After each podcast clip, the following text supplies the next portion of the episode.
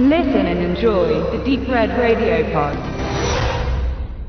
Seit seinen ersten Tagen im Filmgeschäft war es immer das Interesse von Jackie Chan, auch über Hongkong und China hinaus, vor allen Dingen in den USA bekannt zu werden. Er hat es auch über zwei Jahrzehnte hinweg versucht, scheiterte aber immer wieder am amerikanischen Publikum.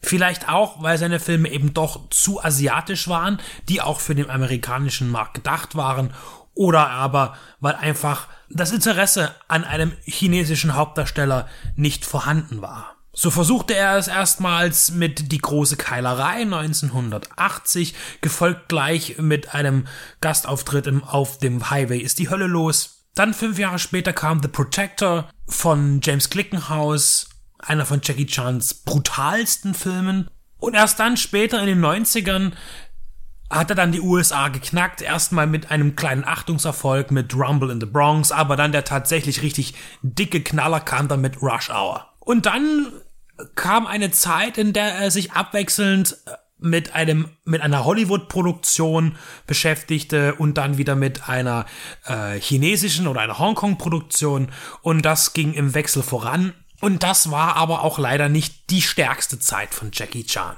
Die 90er waren noch recht ergiebig, äh, vor allen Dingen aber sind natürlich die 80er Jahre prägend bei Jackie Chan Filmen. Ich persönlich mag äh, gar nicht so sehr die 70er Jahre, wo er oft diese äh, Lehrer-Schüler-Situation hatte. Äh, die waren mir auch immer alle ein bisschen zu albern, die Filme. Die 80er waren dann knallhart. Ich bin ein großer Verehrer auch von äh, den Police Story Filmen und selbst die deutsche, in Deutschland genannte Powerman-Reihe, die natürlich auch ihren Klamauk mit sich bringt, fand ich doch recht ansprechend für mich. Und natürlich Armor of God. In den 90ern schoss er einen Film nach den anderen.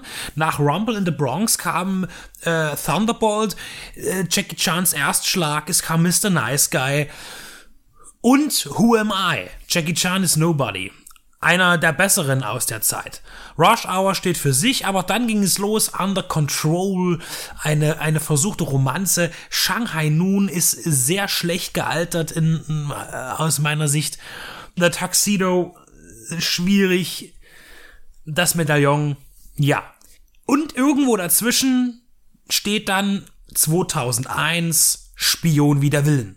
Der Film ist zwar auch mit amerikanischem Geld finanziert worden. Hier treten die Weinstein-Brüder auf als Produzenten. Zu dem Zeitpunkt hatten sie ein, ein millionenschweres Bündel gepackt, um asiatische Filme mit zu unterstützen, um da auch einen Fuß in den Markt zu kriegen. Äh, einer von diesen äh, Beiträgen ist dann eben Spion wie der Willen. Allerdings hat der Film absolut nichts Amerikanisches. Also er ist von, von, von der Optik her und von der Struktur her ganz anders als Rush Hour, wo eben auch noch ein amerikanischer Regisseur das Ruder führte. Hier führt ganz klar Jackie Chan alle wichtigen Prozesse an. Und so startet der Film natürlich auch mit, äh, mit dem Hinweis, dass es ein Jackie Chan Film ist. Aber er ist nicht der Regisseur, das ist Teddy Chan, der ist relativ filmtechnisch unbedeutend, weil er gar nicht so viel gemacht hat als Regisseur und äh, auch nirgendwo groß sich ja etablieren konnte. Aber Jackie Chan und sein Stunt-Team haben hier natürlich die meiste Arbeit, was aber ein Problem ist, denn zwischen den Stunts äh, schafft er es tatsächlich nicht, irgendeine interessante Geschichte zu platzieren. In Spion wie der Willen ist Jackie Chan einmal mehr ein Mann, der eigentlich ein recht ruhiges Leben führt und dann durch, ja, bestimmte Vorkommnisse in eine gefährliche Situation gestoßen wird. In dem Fall in eine internationale Offensive zwischen Drogenbaronen und Geheimdiensten. Dann ist er auch noch eine Weise, erfährt, dass er einen koreanischen Vater mutmaßlich hat, der irgendwas mit Drogenprozessen zu tun hat. Da gibt's auf einmal einen Haufen Geld. Dann wird er wieder interessant für andere Drogen. Gangster, ähm, und er ist die ganze Zeit irgendwie auf der Flucht vor irgendwelchen Menschen, die ihn verfolgen und ihn irgendwas antun wollen oder ihn, ja, verhören wollen. Wo ist das? Wo ist das? Wo sind Dinge, von denen er eigentlich gar nichts weiß? Und er rutscht da rein. Und rutscht da tatsächlich von Szene zu Szene, von, von Hongkong nach ähm, Südkorea, nach, äh, in die Türkei. Und ja, das Ganze soll eben auch so ein bisschen einen, ja, Agentenfilmcharakter haben. Ist aber unglaublich anstrengend, weil der Film ist sehr, sehr kurz. Ja, also er geht unter 90 Minuten, fühlt sich aber wesentlich länger an weil der Film wirklich äh, nur stolpert. Ich habe mich dann teilweise schon gefragt, bin ich gerade eingeschlafen, habe ich irgendwie den Übergang verpasst, warum sind wir jetzt hier und warum tut er das gerade? Also tatsächlich schafft der Film es nicht, einen für sich einzunehmen. Und man merkt noch weitere äh, Prozesse. Und zwar merkt man, dass Jackie Chan, und das darf er ja auch, und das ist ja auch in Ordnung, älter wird. Und auch hier natürlich die, die Kampfszenen wesentlich zurückgestellt werden. Das heißt, die, die Vollkontakt-Kampfszenen, für die er ja bekannt war, und diese, diese kleineren Stunts, die immer sehr einfach aussehen, aber unglaubliche Kraft und Gefahren in sich birgen, die findet man hier eher weniger. Und auch in den kommenden Filmen wurden das immer weniger.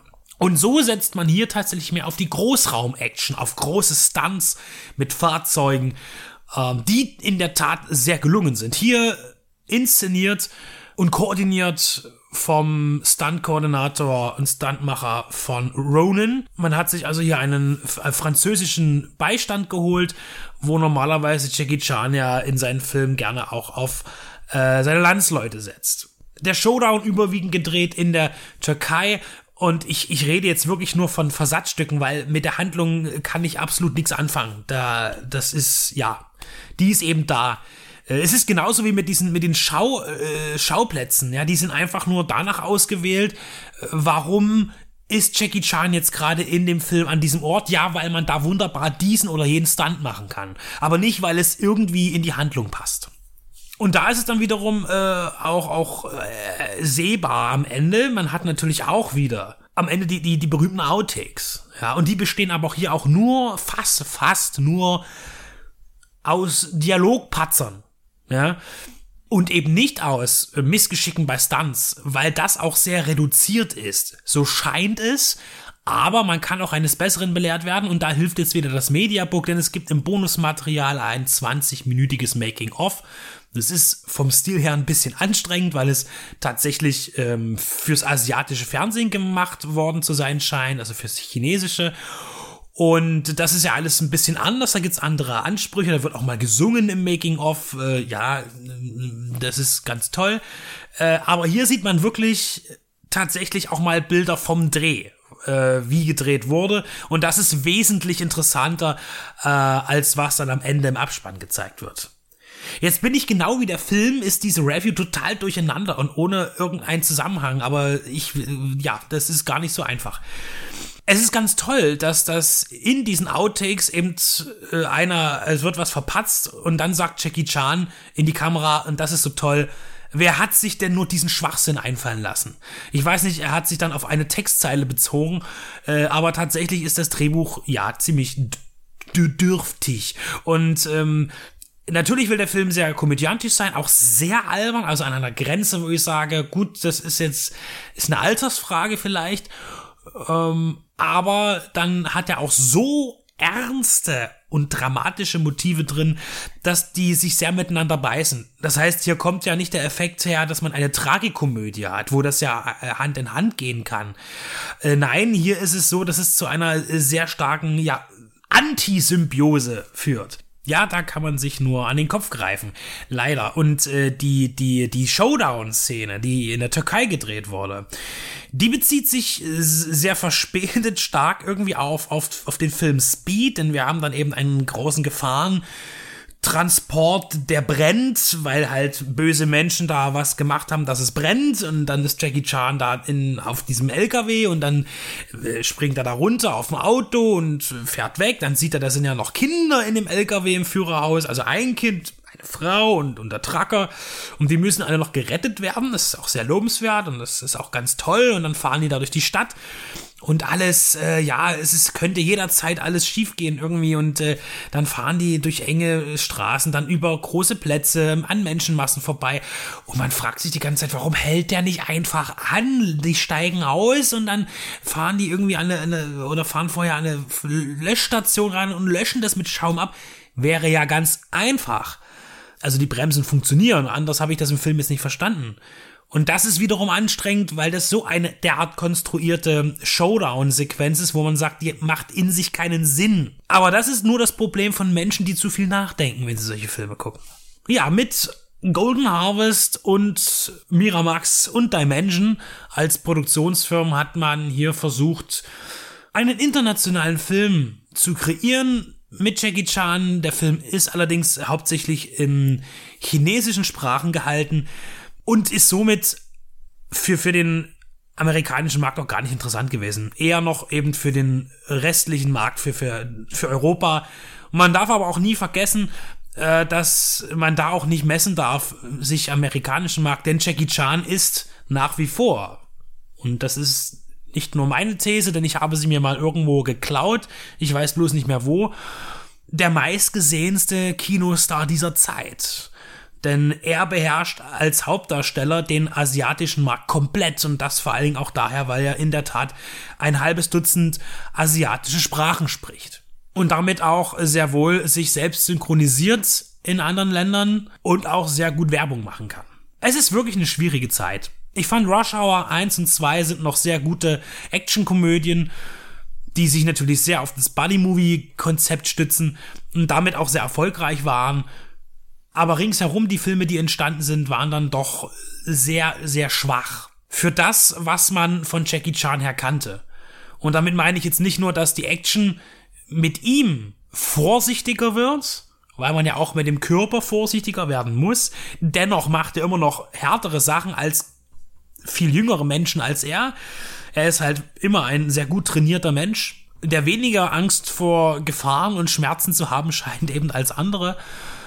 Aber es liegt, denke ich, auch einfach an der Zeit. Und die Härte im Kino der 80er Jahre ist eben heute nicht mehr.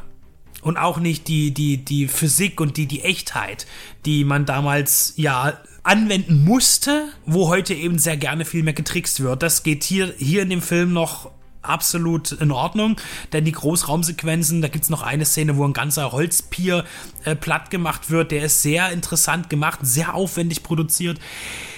Wenn man jetzt aber sehr, sehr, also neuere Jackie Chan-Filme sieht aus den letzten fünf Jahren, äh, dann weiß man, dass auch hier das CGI-Monster schon längst zugeschlagen hat. Spion wie der Willen, ein sehr unausgegorenes Werk, erscheint auf dem Mediabook bei Koch Media und ist sicher nur was für harte Fans von Jackie Chan.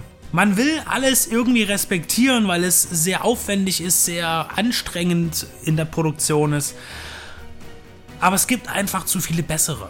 Es gibt zu viele bessere Filme von Jackie Chan, dass ich diesen hier nur beeindruckend fand, eben im Bereich der großen Stunts.